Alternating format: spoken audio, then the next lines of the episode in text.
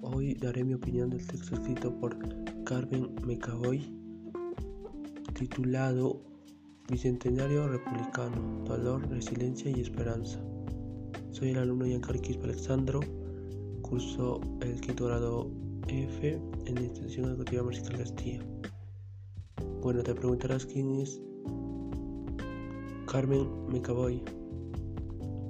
Carmen Mecaboy Carreras es una historiadora y diplomática peruana cuyo tema central de estudio es la historia política e intelectual de su país desde el funcionamiento de la República hasta la Guerra del Pacífico.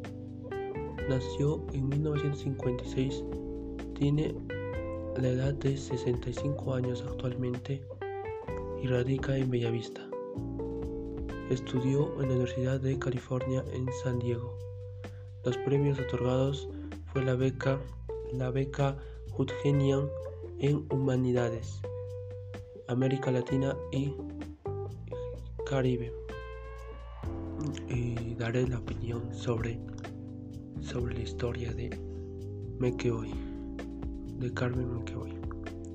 Bueno, la historia trata sobre que es una pesadilla de lo que estamos intentando despertar. Es una de las potentes sensaciones de James Joyce que puede ayudarnos a poner en perspectiva la discusión en torno a nuestro bicentenario, que desafortunadamente estará marcado por un evento inédito, una pandemia mundial que ha parecido el planeta mostrando nuestras enormes carencias, así como también la tercera apuesta para la vida ha marcado la historia del Perú. Y la mayoría de personas se preguntan quién está de ánimo para celebrar un medio de una emergencia sanitaria los 200 años que una república agretaba que hace agua por todos lados, considerando nuestro sistema de salud a punto de colapsar y una pobreza que avergüenza. ¿Somos realmente 30 millones de hombres y mujeres libres. Gozamos todo de la dignidad republicana, a lo que se refiere alguna vez Faustín Sánchez Carrión. Una buena manera de abordar esta conmemoración marcada por la tragedia es regresar al hito fundente, un mundo plagado de conflictos y problemas. Algunos de ellas paradójicamente similares a los que estamos viviendo en la actualidad.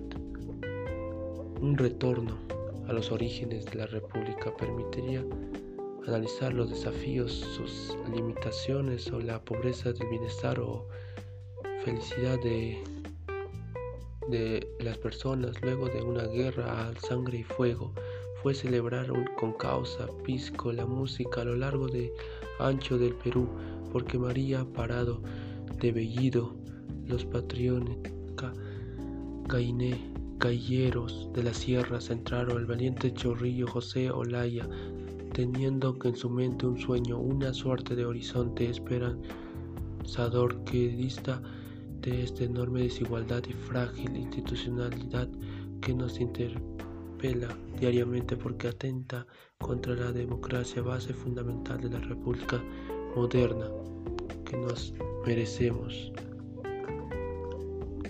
Estamos muy tristes en vísperas en nuestro bicentenario, pero tal vez ese dolor nos lleva a reflexionar sobre los viejos ideales de justicia e igualdad y luego de que la plaga haya pasado estamos dispuestos a construir una república en que todos los peruanos sean representados, apreciados sobre todo amados, ya que estamos pasando en una situación totalmente malísima eh, hoy en día.